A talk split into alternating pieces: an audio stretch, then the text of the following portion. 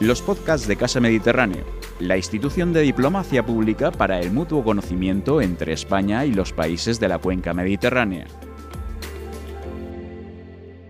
Bienvenidos a un nuevo encuentro de conexión en directo de Casa Mediterráneo, el espacio habitual de nuestro Ágora en el que se analiza, debate y difunde la idiosincrasia social, económica y cultural de los países que configuran la cuenca del Mediterráneo. Hoy retomamos nuestro ciclo Mujeres y el Mediterráneo, un espacio para el diálogo, análisis y debate de la situación de las mujeres que habitan los países del Mediterráneo en el siglo XXI. Y para ello hemos organizado un interesante encuentro con Begoña Lasagabaster, representante de ONU Mujeres para Túnez y Libia, que a lo largo de la siguiente hora compartirá sus experiencias y visión de la situación de las mujeres en el Mediterráneo y también en el mundo desde la misión de las Naciones Unidas en Trípoli, Libia. Buenas tardes y, muy, y bienvenida, Begoña, aquí a nuestro espacio. Pues muchas gracias y muchas gracias Sonia y muchas gracias a todos y a todas las que nos están escuchando y viendo en este momento. Un saludo desde esta base de Naciones Unidas en, en Libia, Trípoli. Un placer tenerte hoy aquí con nosotros. Para todos ustedes les presento a Begoña para acercarla un poco y conocerla un poco más. Ella es la representante, como les he dicho, de ONU Mujeres en Túnez y Libia desde hace dos años. Antes de desempeñar esta labor estuvo al frente de ONU Mujeres en el Líbano de 2017 a 2018 y de 2008 a 2017 trabajó como especialista y asesora en liderazgo y participación política de la mujer, primero con UNIFEM y después con ONU Mujeres desde su creación en 2010 en Nueva York. Asimismo, ocupó el cargo de jefa de liderazgo y gobernanza y de 2014 a 2015 también fue directora de funciones de la División de Políticas de ONU Mujeres. Anteriormente y durante 12 años, de 1996 a 2008, Begoña Lasaga Baster fue miembro del Parlamento Español y, participó en varios de sus comités, como los de Interior, Justicia, Relaciones Exteriores, Asuntos Constitucionales, Presupuestos, Administración Pública, Reglamento y Procedimientos Parlamentarios y de la Unión Europea. También fue miembro de la delegación del Congreso-Senado en la Conferencia de Instituciones Especializadas en Asuntos de la Comunidad Europea y Parlamentos de la Unión Europea. A nivel mundial, Begoña Lasaga Baster también fue observadora electoral en representación de las delegaciones parlamentarias españolas en las siguientes elecciones. En 2005, en las elecciones del Líbano y Venezuela. En 2006, las de Palestina, Perú, Ecuador, República Democrática del Congo y Bosnia-Herzegovina, donde también estuvo en las elecciones de 1996.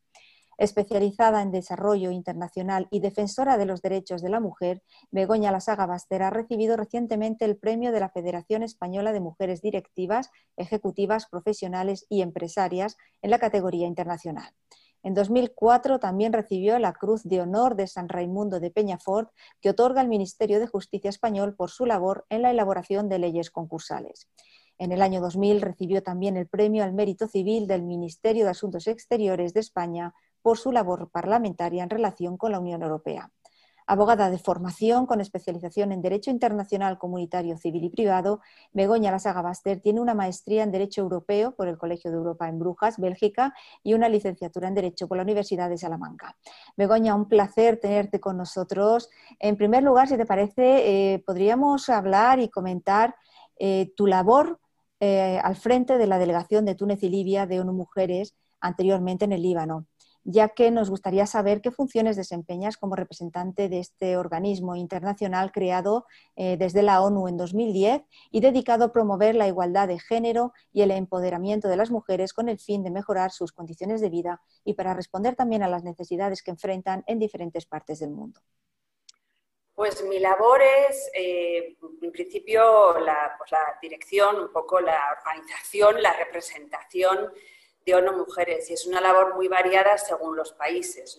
Por ejemplo, en Túnez era una oficina muy pequeña que, bueno, pues la hemos un poco, eh, hemos aumentado no tanto el número de, temas que tratamos, sino de alguna manera cuál es el impacto y los, digamos, los partners que podemos realizar para tener mejores resultados. Pero en Libia ha sido pues, empezar de cero, una, oficina. Eh, bueno, luego hablaremos más de los contextos, ¿no?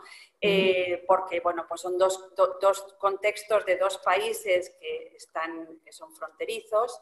eh, bueno, Libia tiene y, también obviamente Túnez más fronteras, pero ellos son fronterizos y realmente el contexto de las mujeres es muy diferente.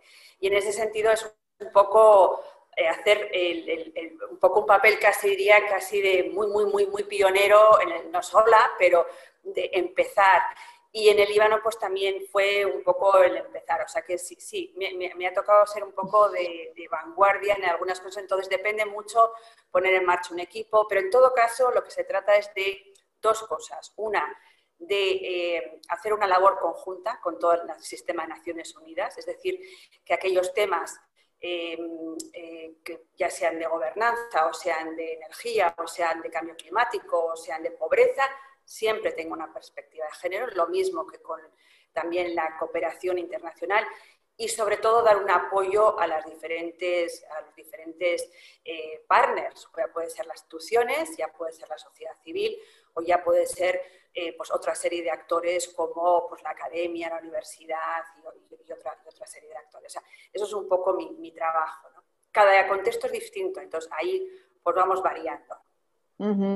Y este comienzo de siglo ha sido bastante convulso, sobre todo eh, la última década a raíz de la crisis económica mundial de 2008, un tiempo que ha supuesto un revulsivo para la mujer con una mayor notoriedad en la sociedad y un reajuste de sus funciones en pro de una mayor igualdad en diferentes campos. campos. Desde la ONU Mujeres ¿Cómo se han diseñado las políticas y los programas de ayuda para, las mujeres? ¿Cuáles han sido y son sus prioridades a lo largo de, los últimos años, de esta última década desde su creación? Pues la, digamos, la respuesta es un poco una reflexión que se hizo en la creación de ONU Mujeres, eh, no por ONU Mujeres por, sí, sino porque la idea era que recordaremos que a través de varias conferencias mundiales pues se había ido avanzando en la parte de la normativa internacional.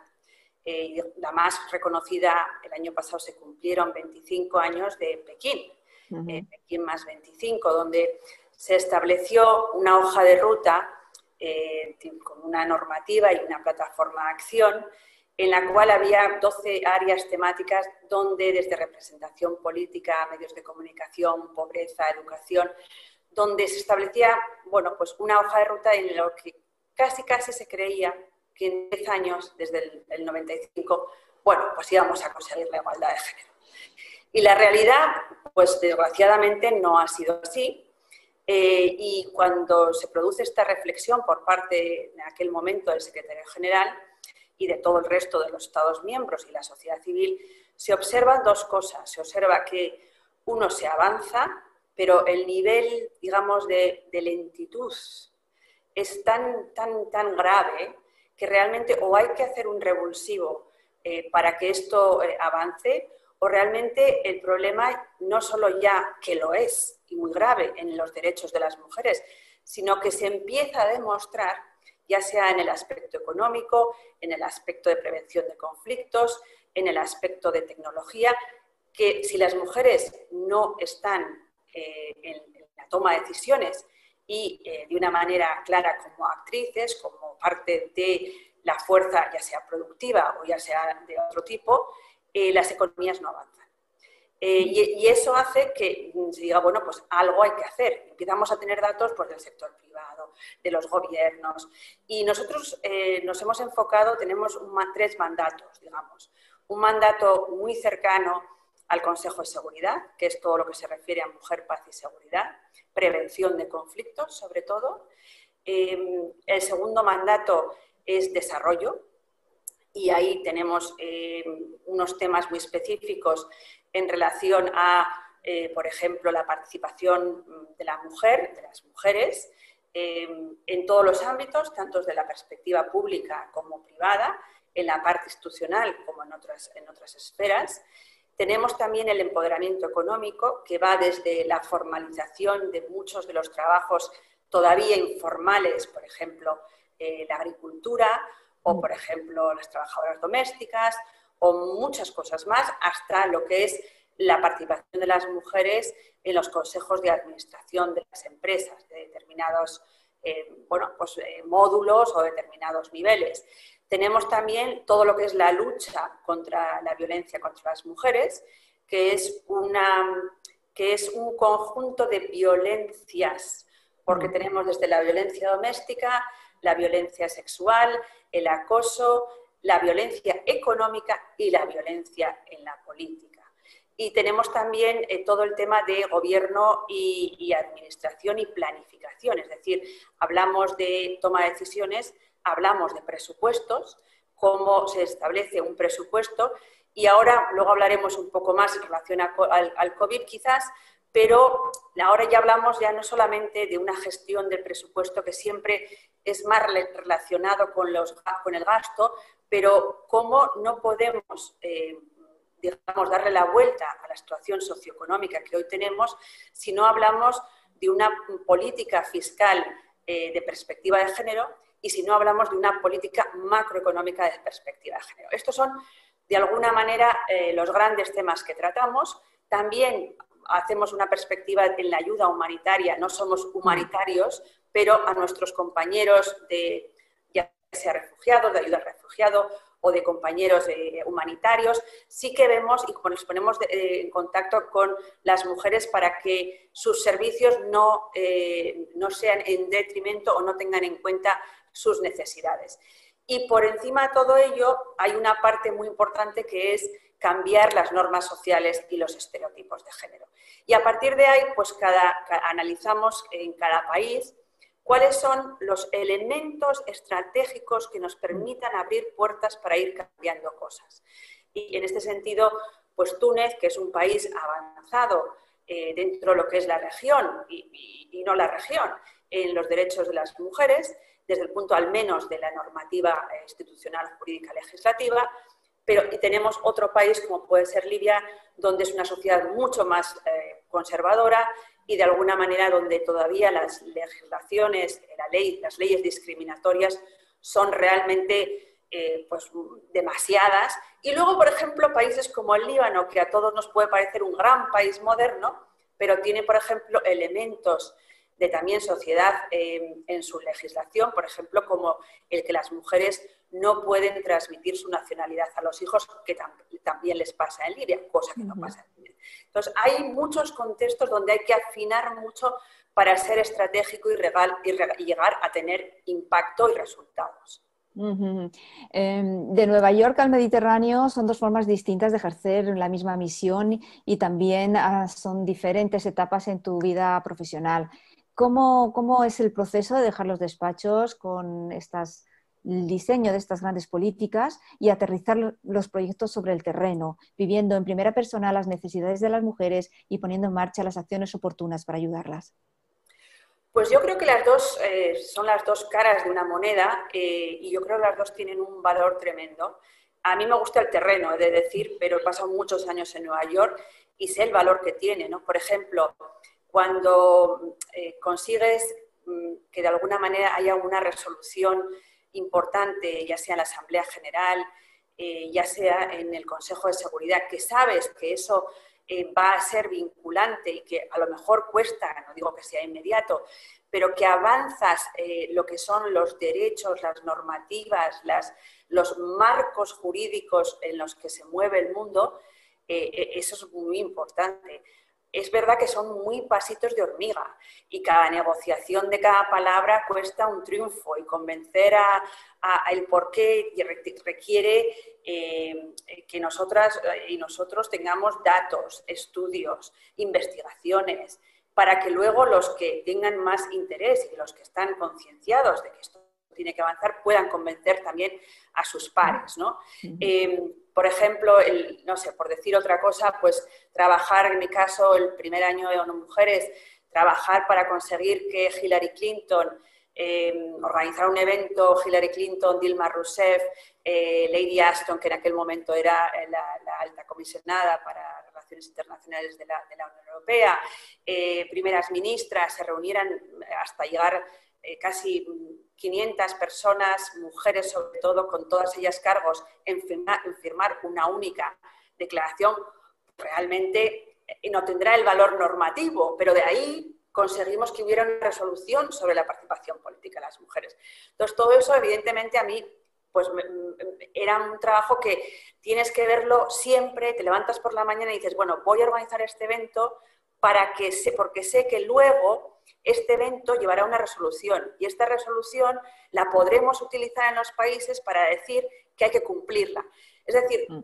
tienes que hacer una visión mucho más larga, a veces es más complejo porque no ves los problemas y cuando estás en el terreno pues te da mucha más satisfacción cualquier cosa, ¿no? Desde alguien que has podido ayudar hasta una, cuestión, pues ver, por ejemplo, en Libia que hace dos años no había ninguna mujer en el, en el proceso de negociaciones y ha habido 21% en dos años, ¿no? Que hemos estado aquí mm. nosotros y que un granito de arena le hemos puesto a, convencer y, y, ayudar a estas mujeres. Entonces, bueno, los resultados de alguna manera, pues quizás los ves con, con ojos y con nombres y apellidos y, elementos claros. El otro, lo otro es mucho más a, largo plazo, pero que también es absolutamente clave.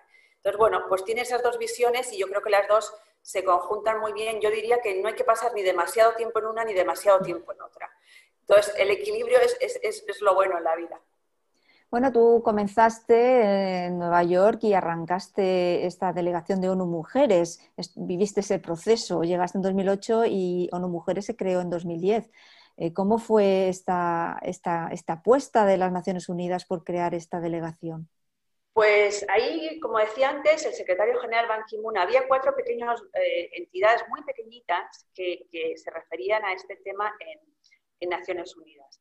Y el secretario general, hay que, hay que hay que señalar que la, eh, ONU Mujeres se crea en lo que se llama una resolución de coherencia del sistema, que es muy importante, porque en el fondo eh, lo, que, lo que siempre se ha querido es que el sistema de Naciones Unidas sea más coherente, pues como todas las administraciones. Mm, mm. ¿no?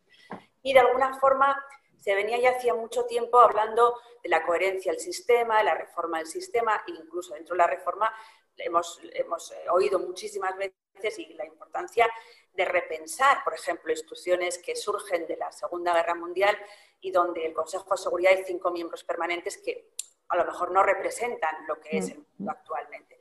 Pero estos son unos, unos debates absolutamente muy difíciles de cambiar. Pero el secretario general dijo, bueno, lo que hay que hacer es tener más coherencia. Y en una de estas resoluciones donde realmente lo que se dice es, vamos a empezar con cosas que podamos hacer ahora y es la agencia más joven de Naciones Unidas mm. en el entendimiento y por eso somos tan, tan curiosos como agencia, porque tenemos como una pata y una mano, una pierna y una mano en cada uno de los lados del sistema de Naciones Unidas. Lo mismo somos secretariado, relacionamos con el Consejo de Seguridad, somos parte de desarrollo y una parte pequeña, eh, no formalmente humanitario, pero también humanitario. Ahí empieza. Y el empezar por estas cosas tiene sus grandes alegrías y sus grandísimos trabajos. Eh, yo he tenido la suerte de trabajar muy cercanamente, muy codo a codo con la presidenta Bachelet, que en aquel momento dirigía ONU Mujeres, y tal cual eh, empezamos nuestros trabajos en activo, la resolución se firma en junio del 2000, 2 eh, de julio creo del 2010, en enero empiezan los trabajos prácticos. Éramos muy poquita gente, no es que seamos muchos ahora, y empiezan en, en enero, empiezan la, secuencia de la primavera hace 10 años, recordaremos, hace 11 años. Eh, y entonces, bueno, a partir de ahí pues tenemos que empezar eh, pues a ponernos en marcha porque, eh, y en mi caso yo era la única que llevaba participación política en todo No Mujeres. Y me acuerdo muy bien cómo pues la presidenta, la directora, señora Bachelet, y, y, yo pues acudíamos en muchas cosas a eventos, elementos de, como cómo se organiza una, en el sentido de una, reforma constitucional, una transición, una ley electoral. Me acuerdo mucho de las leyes, la ley electoral en Libia del 2012, eh, la constitución del 2014 en Túnez y luego a partir de ahí pues todos los en el resto del mundo. ¿no? Hablo pues de un poco de la parte del Mediterráneo. Entonces mucha ilusión. Eh, yo creo que los, los que y las que, porque ya tenemos bastantes hombres también, gracias a Dios, tenemos, somos muy vocacionales en ONU Mujeres. Yo creo que en la ONU, pero también en ONU Mujeres, desde luego. Podría hablar mucho de los comienzos y todo, porque es, fue muy apasionante, pero... Eh, y luego, pues, eh, coincide con la crisis financiera y económica, y entonces, bueno, pues, eh, de alguna manera, pues, los, digamos, los amigos de la igualdad de género pues sufren una gran crisis económica y financiera que hace que pues que lo que primero iba a ser un presupuesto mucho más amplio queda un poco más reducido, pero bueno, seguimos avanzando y poniéndonos las pilas, no hay otra. Desde luego que ha sido varios escollos que habéis tenido que solventar, la crisis económica mundial, que desde luego que lo cambió todo, y como no, en lo que el Mediterráneo respecta, las primaveras árabes, que quizás cambiaron, bueno, la evolución, tuvisteis que ir atendiendo más o menos cómo iban evolucionando las primaveras en diferentes países, cambió el status quo político y social del Mediterráneo más oriental, y desde luego que mm, tuvisteis que quizás adaptar los programas, los objetivos que os habíais marcado desde ONU Mujeres para, esta zona. ¿Cómo, cómo fue eh, ese proceso? Porque sí que me gustaría, nos gustaría saber eh, respecto al Mediterráneo cómo, cuáles son los principales retos que os marcáis y cómo, bueno, las prioridades de, para las mujeres en el Mediterráneo más, más oriental. Eh, bueno, es que el Mediterráneo es, son muchos países, ¿no? Mm. Entonces me, resultaría muy difícil, o sea, puedo hablar, por ejemplo, está la cuenca norte y la cuenca sur, yo creo que, eh, el este y el oeste, eh, yo creo que hay elementos comunes, por decirlo algo, que también son globales, pero hay elementos muy diferenciados, ¿no? ¿Qué, elementos comunes eh, encontramos en todo el mundo? Y, quizás algunos datos nos, puedan entender. ¿no? Por ejemplo, uno de los temas que nosotros tratamos, eh, que es el tema de participación política, pues hemos eh, publicado eh, un informe que se presenta a la, comisión, la Comisión de Estatus de la Mujer, del secretario general, informe del secretario general, que ayudamos a colaborar a hacer, que, nos dice lo siguiente, solo hay 21 países del mundo en el que haya, o sea, en 21 países en total y en el mundo, 10 mm. jefas de Estado, 10 jefas de gobierno. Eh, perdón, 13 jefas de gobierno. No es que sean 23 países, que en algún país coinciden los dos cargos. 21 mm. países. En 119 países no ha habido nunca una mujer que, que dirigiera el país. Y si seguimos este ritmo, pues llegaremos, nos faltarán 130 años para llegar a la paridad. Esto en el mundo. Y esto es un dato común a todo el mundo, a todos los países. Si hablamos de ministras, pues solo hay 21% de ministras. 21% de ministras eh, en el mundo. Y solo hay 14, 14 gobiernos en el mundo que tienen gobierno paritario. Es que se dice rápido, parece que, uff, ya hemos avanzado, 14. Nos costaría 2.077 tener un 50%. Si vamos a las mujeres y hombres parlamentarios, mm, justo llega a 24,8, una cosa así, de mujeres parlamentarias. Le voy a dar la vuelta al número. Más del 75% siguen siendo hombres. Siguen mm. siendo hombres. En una pizza, solo 2,5, o sea, un cuarto son mujeres, el resto son hombres, porque a veces es ya como vamos a verlo. Y luego eso nos, costaría llegar al 2063. Si hablamos de electas locales, que no había indicador hasta que hicimos una metodología hace dos años, eh, que me tocó un poco trabajar mucho en varios indicadores cuando estaba en Nueva York, eh, más o menos es un 36%. Pero alcaldesas, por ejemplo, en Europa solo es el 15%. Pero curiosamente, concejales en Túnez hay un 48%, porque tienen paridad vertical mm y horizontal. Hmm. Por eso digo que todos esos problemas, segundo gran problema, la violencia contra las mujeres es inaudita en el mundo. O sea, vayamos a ver la encuesta de la Unión Europea que hace cinco años casi la gente quedó absolutamente choqueada de los datos que salían y desde luego en todo el resto del mundo, eh, algunos países no hay datos, o sea que ni tan siquiera sabemos pero la violencia contra las mujeres es una lacra mundial. O sea, podría seguir. Estos son elementos comunes. Y a partir de ahí tenemos en los distintos contextos. En Túnez, ¿qué, por ejemplo, que ha ocurrido? Puedo quizás hablar con más conocimiento. Eh, ya eran avanzados, tenían, em, desde la independencia, habían tenido una, realmente un avance sustancial, fue parte de, su política nacional de, avance de los derechos de las mujeres. Hay, por ejemplo, todo el tema de planificación familiar desde la época de Burguiba.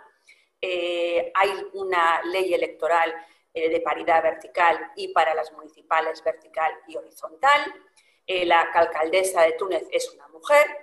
hay una ley de violencia que es brutalmente buena porque es todas las violencias, desde la económica, la política. Ahora bien, dicho todo esto, hay un sistema legislativo constitucional que es bueno. Dicho todo esto, el cumplimiento es bastante bajo y depende para quién. Es decir, cuando avanzamos en las leyes, luego el, cumplimiento, porque o no hay presupuesto, o no hay eh, los encargados del cumplirla eh, no tienen el conocimiento, o la justicia todavía eh, no, no, tiene, de alguna manera, no está tanto los, los, que ejercen todo el sistema de justicia, que puede ser desde los fiscales, los jueces, etcétera, etcétera, no están, digamos, en el parámetro del espíritu de la ley. Y luego las normas sociales, donde por una parte va la ley y por otra parte puede ir la norma social. Esto ocurre en muchos países. Y por otra parte, por ejemplo, en Libia, por decir algo, eh, hay un, número impresionante de leyes discriminatorias contra las mujeres. Yo creo que las más fundamentales es que, una mujer no pueda transmitir su nacionalidad a, unos hijos que, ella da a luz. Es algo yo creo que de las cosas más básicas en la vida. Pero a partir de ahí podemos tener muchísimas más cosas hasta la, cuestión de que las mujeres tienen que ir en muchas todavía eh, situaciones acompañadas de un hombre eh, para acceder incluso a un centro médico. ¿no? Y ahí, por ejemplo, también varía según la norma social. Eso puede estar en la ley, pero en algunos eh, sectores más educados pues no, no, no, forma parte. ¿no? Bueno, hay que recordar que, en España hay gente que que más joven que todavía no sabe que hasta determinada edad, yo recuerdo que a lo mejor tenía 12 años, las mujeres formalmente no podían acceder a, pedir el pasaporte si no era con la autorización y el consentimiento del marido o del padre. No, no fue hace, hace cinco siglos, era pues, pues yo no me acuerdo, o sea, yo soy, soy, muy mayor, pero me acuerdo. Pero, o sea, me acuerdo de referencias. O sea, quiero decir que, que, luego cada país eh, pues eh, este tipo de avances los ha ido haciendo, los va haciendo, pero poco a poco y con, y con, muchas dificultades. Y luego está que todos creemos que avanzamos y que nunca vamos a ir hacia atrás.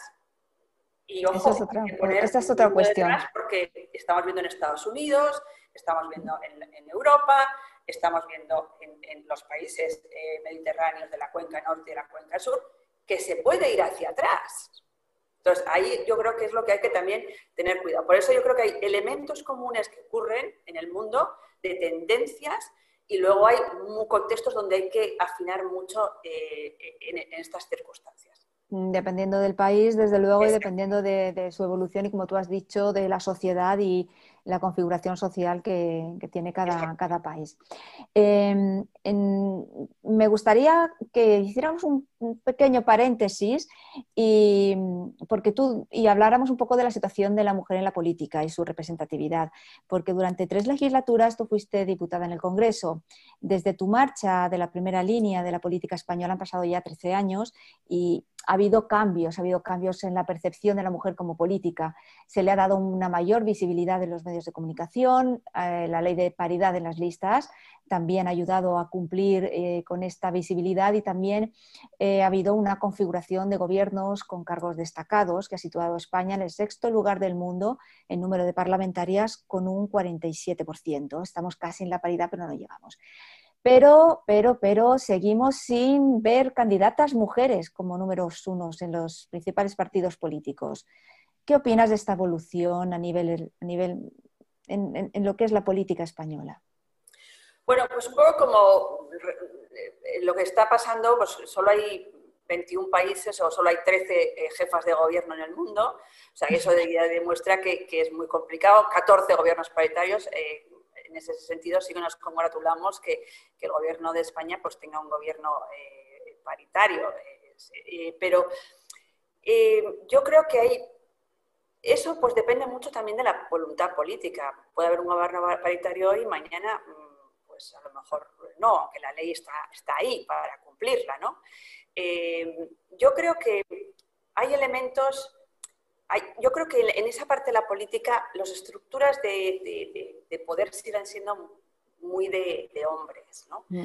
Eh, y yo solo creo que hay que ver, mm, cuando hablamos de, por ejemplo, las estructuras de poder de partidos políticos, eh, bueno, los que hemos estado en política sabemos lo que se llama el aparato, ¿no? El, aparato que a veces no se, no se, sabe muy bien cómo se define, ¿no? Eh, los aparatos de los partidos. Todo el mundo habla de los aparatos de los partidos, pero ¿quién es el aparato del partido? ¿Quiénes son los poderes de facto de los partidos, ¿no? Y ahí probablemente, eh, creo que en casi todos los partidos, veremos muchos más hombres que mujeres. Ahí, seguramente, ¿no? Yo creo que también otro tema, y no lo sé en España, la verdad, no lo, he seguido, o sea, como para poder hacer un análisis más detallado y fino. Pero lo que sí observamos en el mundo en general es que cuando empiezan los comités, o sea, con la, pandemia COVID ha puesto una lupa a todo lo que es la desigualdad, las desigualdades y la de género cruza todo. Y uno de los temas que lo que sí hemos observado es que a medida que se, ha empezado, se han empezado a establecer estados de alerta, de alarma, de emergencia, de excepción, cada país tiene eh, su denominación, pero digamos para de alguna manera mm, eh, tener una toma de decisiones rápida, ágil, que tiene su razón de ser, yo no estoy diciendo nada, pero ahí a partir de ahí empiezan ya, oye, de las paridades aparecen ya solamente la mayoría hombres. Entonces, ¿qué pasa? Es decir, cuando ya nos, eh, las cosas empiezan, y, vuelvo a decir, no, no podría decir si en España es así, pero es una constante en todo el mundo. Cuando de repente, incluso en los, en los, en los países, estados donde han llegado a un nivel de la masa crítica del 30% y más, y a la medida que se hace un comité de excepción de urgencia de no se sabe qué, fluff, ya no estamos.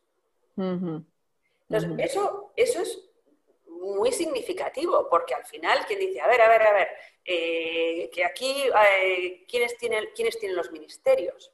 ¿Quiénes tienen los, los, los, los, presupuestos? Por ejemplo, una de las cosas, ahora voy a ponernos a, la ONU en el otro lado, que también hemos tenido que hacer un, gran esfuerzo, y, el, secretario general actual, Antonio Gutiérrez, eh, pues él lo que hizo fue una, una estrategia nosotros ayudamos mucho a la estrategia de género de la ONU y para el 2018 ya había coordinadores residentes que son como los representantes del secretario general en los países, paridad.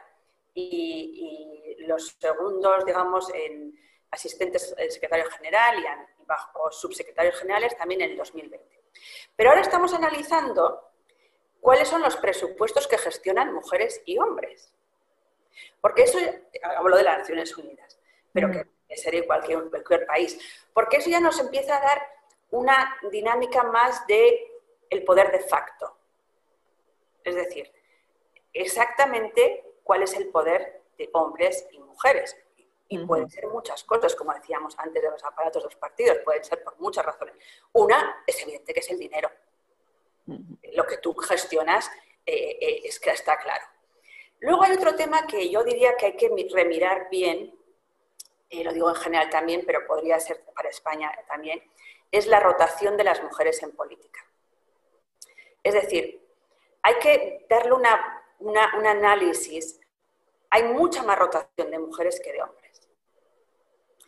Y esto lleva consigo que, como todo en la vida, bueno, pues tú no naces siendo parlamentario, siendo ministro, siendo ministra o siendo parlamentaria. Tú llegas, aprendes y y bueno, tratar de hacer lo mejor posible y en un determinado momento hay gente que se quede y gente que se va. Porque que ya ha cumplido, pues hay otra gente que considera que puede seguir eh, haciendo más cosas. Eso ya cada, cada, uno es libre de pensar lo que quiera. Y cualquier cosa, pues es, según lo que pienso. Yo en determinado momento decidí que ya no quería quedarme más porque mm, después de 12 años, pues me parecía que había mm, hecho lo que mejor había sabido y, lo que mejor había podido, pero que quizás había otra gente que tenía que intentarlo.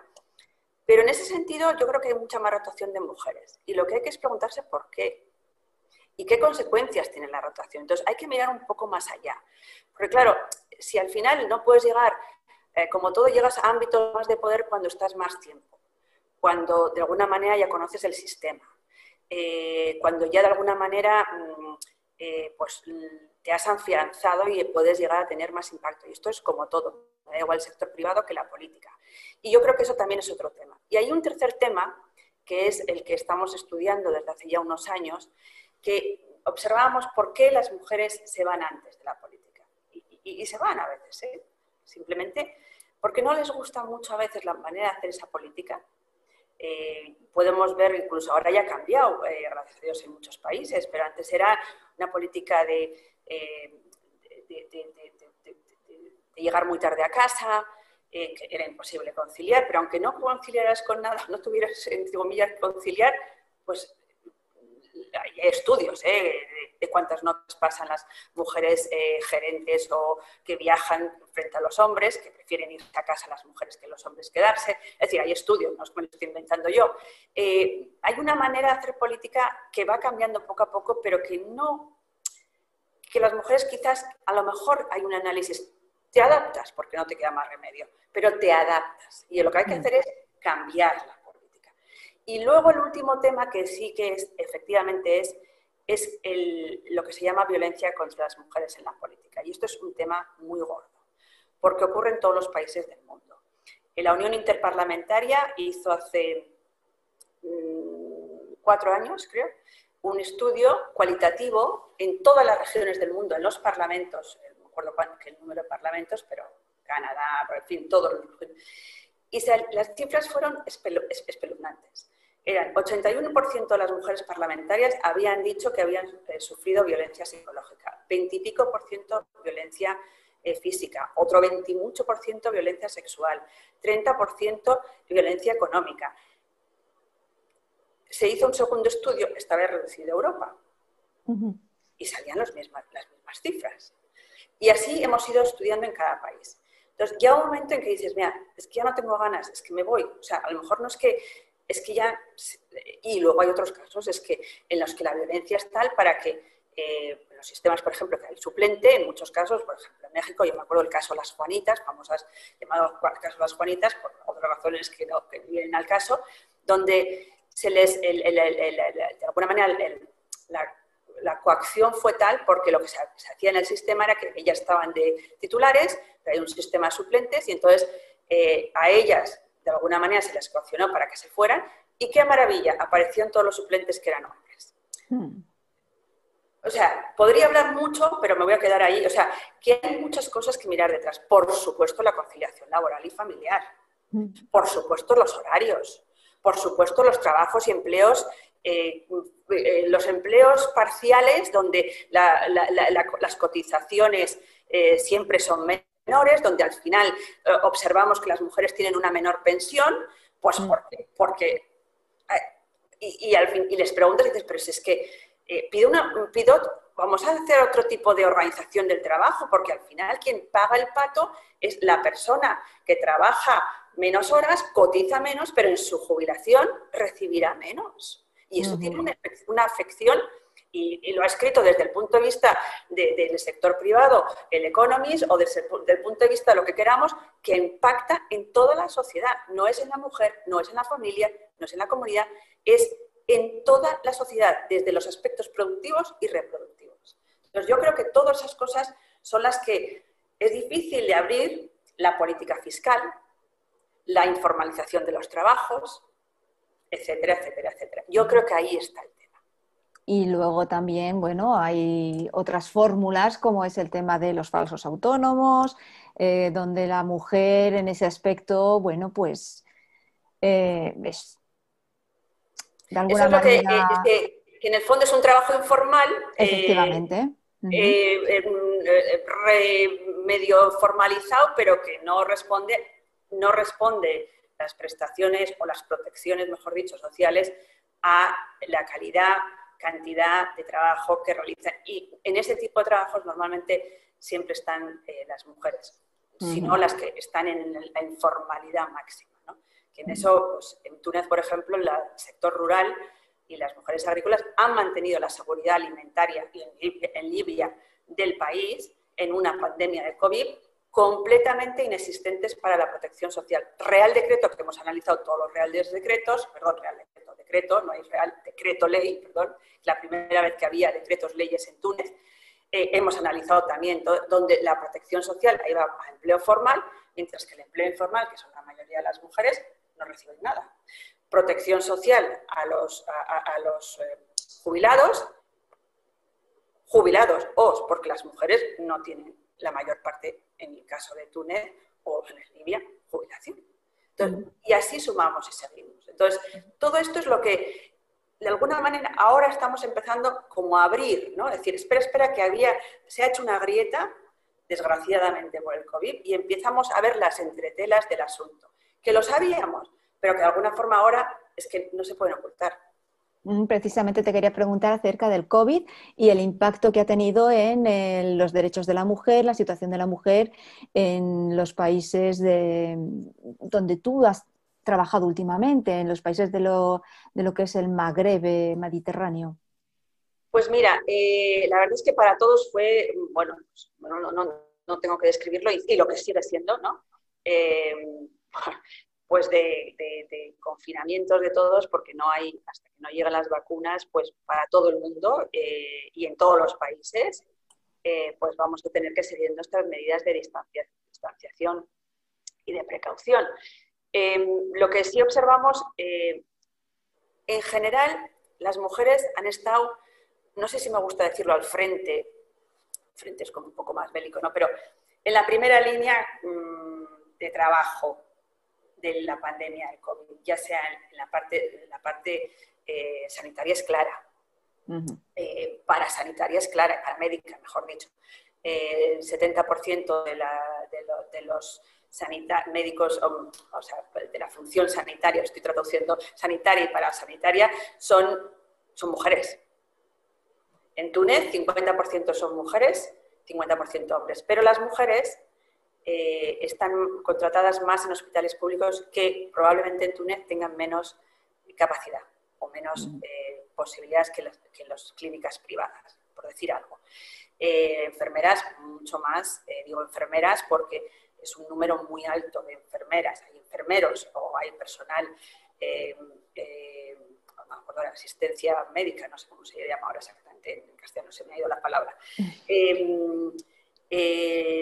Por ejemplo, farmacia, creo que son un 62% mujeres farmacéuticas en, Túnez. O sea, pero luego, eh, a la hora de, por ejemplo, eh, eh, pues dotar en un primer momento de medidas de protección, pues a lo mejor solo van a un determinado sector y a lo mejor solo en los hospitales públicos tienen menos que, los hospitales, que las clínicas privadas. Entonces, ahí ya empiezas a ver que de repente empezamos a cambiar el hilo de, quién recibe qué. Eh, la segunda cuestión, eh, la participación en las decisiones, que he hablado antes. La tercera cuestión, la violencia contra las mujeres. Esto ha sido tremendo. En, Túnez, la línea, verde, la línea verde es en Libia, eh, la línea, bueno, no me acuerdo cómo se llama, recibió siete veces más llamadas de violencia contra las mujeres. Pero mientras subía en la línea a, hotline, bajaba el número de denuncias, porque no, podía, no, se podía denunciar. Entonces, eh, la policía decía no, no, y luego porque también ahí hemos hecho todo un análisis, se restringió los, los horarios de esas denuncias porque la policía tenía que hacer otras funciones. Entonces, hemos observado que las, las llamadas son siete veces más, las denuncias han caído. Entonces, es, que no, no hay. Tuvimos que también ayudar a que las líneas se ampliaran y lo que estamos también es analizando en Túnez em, eh, qué tipo de violencia estaban denunciando, que curiosamente había un 40% de violencia económica. En Libia, en el tema de violencia, por ejemplo, hicimos una encuesta eh, justo un poco antes de los confinamientos para ver eh, las mujeres eh, de nuestra red, todas las redes de mujeres que tenemos, por, que apoyamos por el país, eh, que nos decían que ellas creían que, podía pasar para tener una mejor idea para guiar nuestra programación eh, la nuestra y la del resto del sistema de Naciones Unidas. Y claramente violencia contra las mujeres fue inmediato. Y efectivamente así fue. Em, la, imposibilidad de acceder a los centros médicos, bien porque en algunos casos no existían, habían sido objeto de destrucción por parte durante el conflicto, bien porque no podían acudir solas, em, probablemente una mayor em, contagio del COVID, porque eh, ellas se, estaban ocupando eh, de los enfermos, porque podían acceder a, los hospitales y centros. También dentro de Libia hay que distinguir mucho entre las zonas urbanas, eh, zonas rurales, hay que distinguir también mucho en lugares donde no ha habido acceso por razones del conflicto, población desplazada, pero violencia fue lo primero que nos dijeron y toda esa serie de cosas. Y luego los estereotipos de género salen inmediatamente. Recuerdo un decreto ley eh, de, uno de los decretos leyes que iban saliendo para modificar el confinamiento, como ocurre en todos los países, cada X tiempo, cada 15 días, cada semana, cada no sé qué, cada no sé cuántos. Eh, y entonces en un momento determinado eh, se, se, dice pues qué personas no deben de salir de casa, pues personas mayores de 65 años, no me acuerdo cómo era. Y, en y se dice, y, mujeres madres de menores de 15 años. Ya, empezamos. O hmm. sea, muy avanzado en las leyes, pero el estereotipo cae. Hmm. Se organizó pues una, una, una, pues, una revuelta en la sociedad civil y, tardó 24 horas ese decreto ley en cambiarse. Evidentemente en 24 horas se cambió todo el mundo. Dijimos que, que, que madre o padres, si quiere usted poner, pero, o sea, porque una madre que es una profesional, una trabajadora, o no, o que va a tener que quedarse en casa. O sea, inmediatamente salieron los estereotipos de género, ¿no? Vamos a ver ahora todo el tema del telecommuting, ¿eh? Vamos a ver en esta historia. Porque, porque esto puede ir para adelante o para atrás, favorecer o, perjudicar. Entonces yo alerto ya a que se hagan estudios con mucha consideración eh, eh, no es lo mismo estar, eh, pues, y además todos sabemos que la capacidad de, innovar está en la manera de articular la interrelación humana de contradicción, del sentido de tú dices esto, yo, yo pienso, lo miro, lo contesto, y esto, claro, también imagino que con el tiempo produce que al propio ser humano, hombre o mujer, hace que tu capacidad de, interacción mm, eh, vaya menos, con lo cual la capacidad de networking también es otra cosa que va a menos, etcétera, etcétera, etcétera. O sea, quiero decir que, ojo, vamos a ver a dónde va. Pero yo tampoco quiero ser una pesimista total, porque creo que hay que buscarle las oportunidades. Y lo que esta pandemia nos ha enseñado es que si la gente cree, o si los que tienen que tomar decisiones, o las que tienen que tomar decisiones creen que business as usual nos va a servir, lo dudo. Y en este momento ya, desde eh, eh, entidades tan poco sospechosas, entre comillas, como la ONU, como ONU Mujeres de Igualdad de, Género, como el Banco Mundial, como el Foro Monetario Internacional, ya están diciendo, oigan, oigan, oigan, ustedes tienen eh, esto, el modelo productivo tiene que repensarse. Eh, a diferencia, hemos visto cómo el cambio ha habido entre eh, cerrar la caja o abrir la caja de la liquidez, ¿no? Por ejemplo. Eh, es decir, ¿pero a quién? ¿Y a cómo? ¿Y a qué empleos?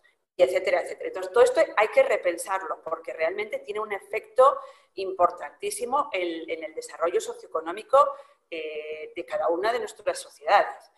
Y, yo diría que, que, por último, yo creo hay un elemento eh, que, en la cuenca sur, singularmente, eh, hay que tener muy en cuenta que es la juventud. Y mm. yo creo que este es quizás un tema eh, que hay que darle mucha, mucho pensamiento. Nosotros trabajamos, siempre que trabajamos, sobre todo en, bueno, en, la, cuenca sur del Mediterráneo, pues Marruecos, Argelia, Túnez, Libia, pero bueno, podemos seguir. es, hay que realmente hacer hincapié en la juventud. Es decir, mujeres y hombres. Eh, y son las dos, eh, digamos, constituencies, las mujeres y los jóvenes, mm. los que no han estado en el status quo, los que realmente tienen una, o sea, pueden generar mucha riqueza, porque mm, la juventud en muchos casos tiene, ha adquirido unos conocimientos, una educación que en este momento no, tienen lugar. Es una inteligencia que no la estamos aprovechando. Entonces, en Túnez está yendo todo el mundo o, no tienen empleo. Eh, eh, por otra, entonces, hace una, un equilibrio del Mediterráneo completamente, eh, realmente desequilibrado completamente.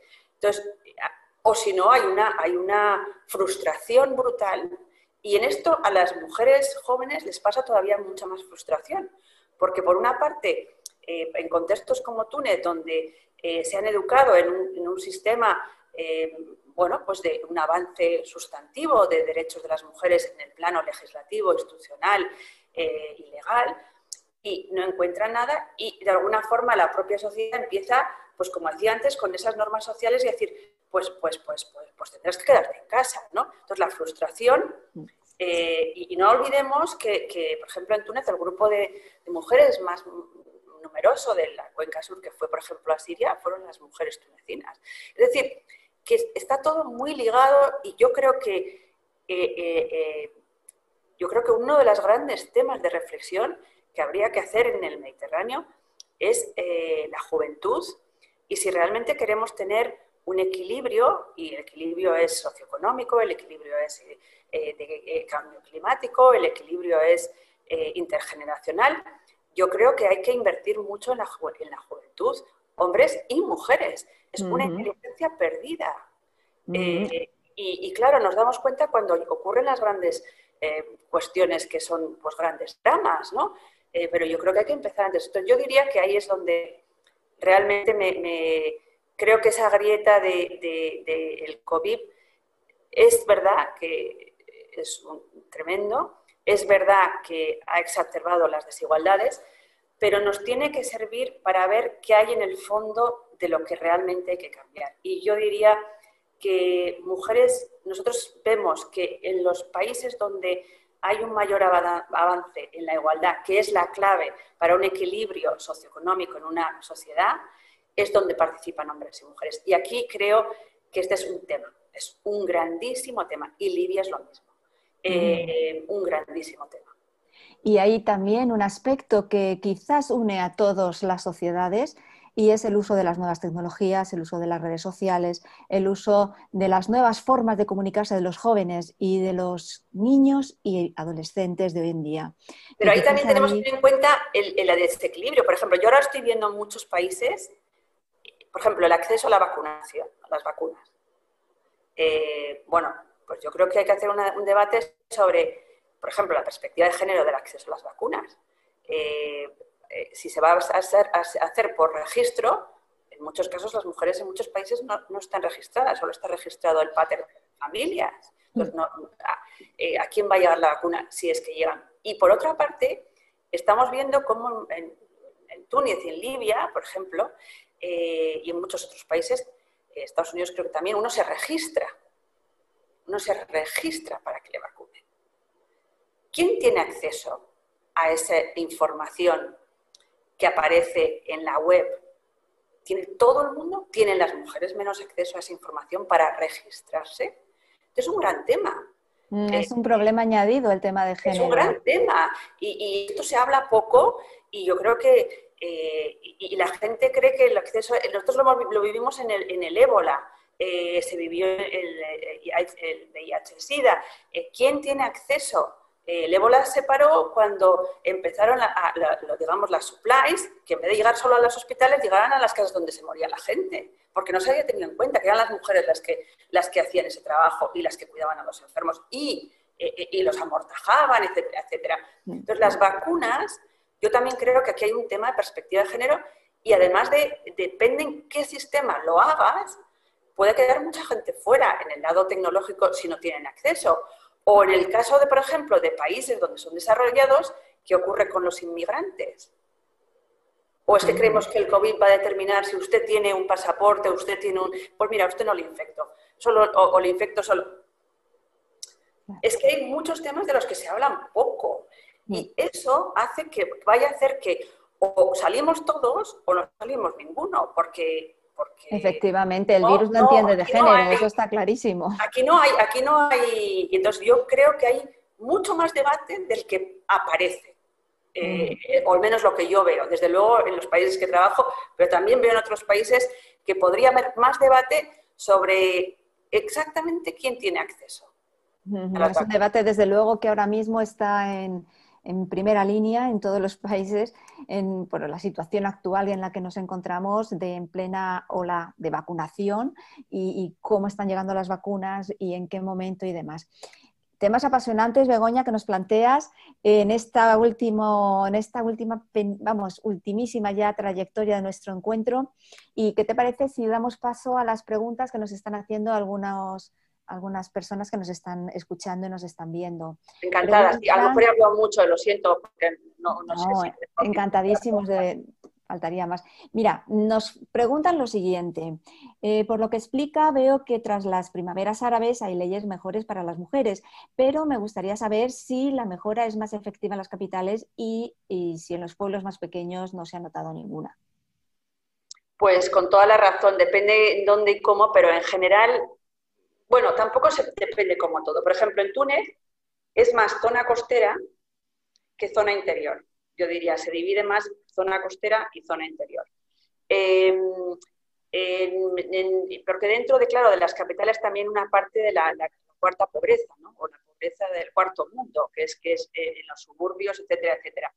Pero sí que es verdad que em, hay una tendencia a que determinados beneficios eh, no lleguen tan cercanos. En otras razones también porque quizás el acceso, por ejemplo, a los servicios es más reducido. Por ejemplo, eh, el transporte que puede existir en una zona muy rural a un centro médico, a un servicio de educación, a, una, a, una, municipalidad, pues es mucho más complejo, ¿no? Entonces, o, hay menos transporte. Entonces, eso hace que realmente, ¿por qué digo yo que, nos, que está relacionado con el cumplimiento de las leyes? Porque esas leyes son iguales para todos y para todas, pero no se han cumplido porque, por ejemplo, a lo mejor no hay presupuesto para hacer una carretera o poner un servicio público.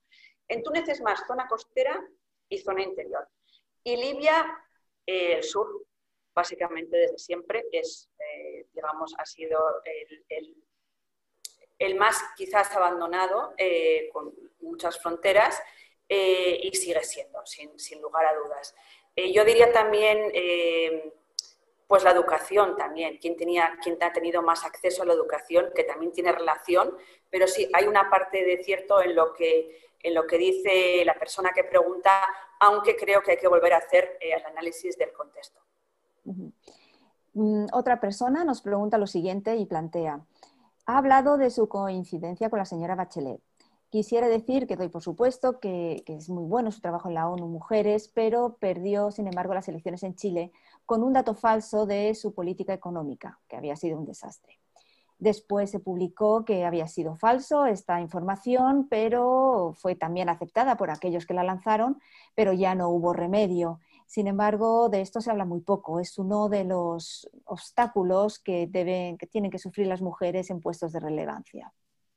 Bueno, la verdad es que ella no perdió, perdió el Partido Socialista, el candidato del Partido Socialista, porque ella se presentó en Chile, eh, eh, es un término nada más. Luego te puedes volver a presentar, pero tienes que dejar pasar una, una, legislatura. Una legislatura.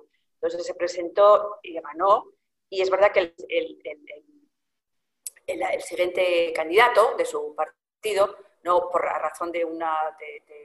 bueno, la primera no fue la segunda eh, pues de razón de eso, tiene toda la razón la pregunta. Ella no fue, pero sí que fue por esa razón.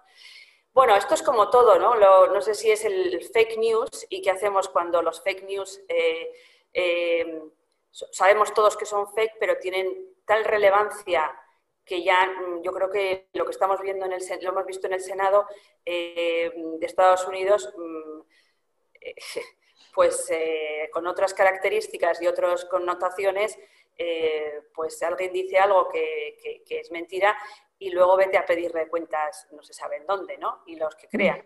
Eh, pero en todo caso, eh, sí, la señora Bachelet estuvo dos, mandatos Y es muy interesante, bueno, yo no entraré allí, pero realmente, eh, y ahora está de alta comisionada de derechos humanos, y realmente yo creo que en su segundo mandato, esto es una opinión personal, claro, eh, su política, que ya había sido en el primero, pero quizás su paso por las mujeres, pues también, por ejemplo, en, cuando presentó el, proyecto de constitución eh, o todo el inicio de tramitación de constitución, eh, llevaba consigo una perspectiva de género muy importante.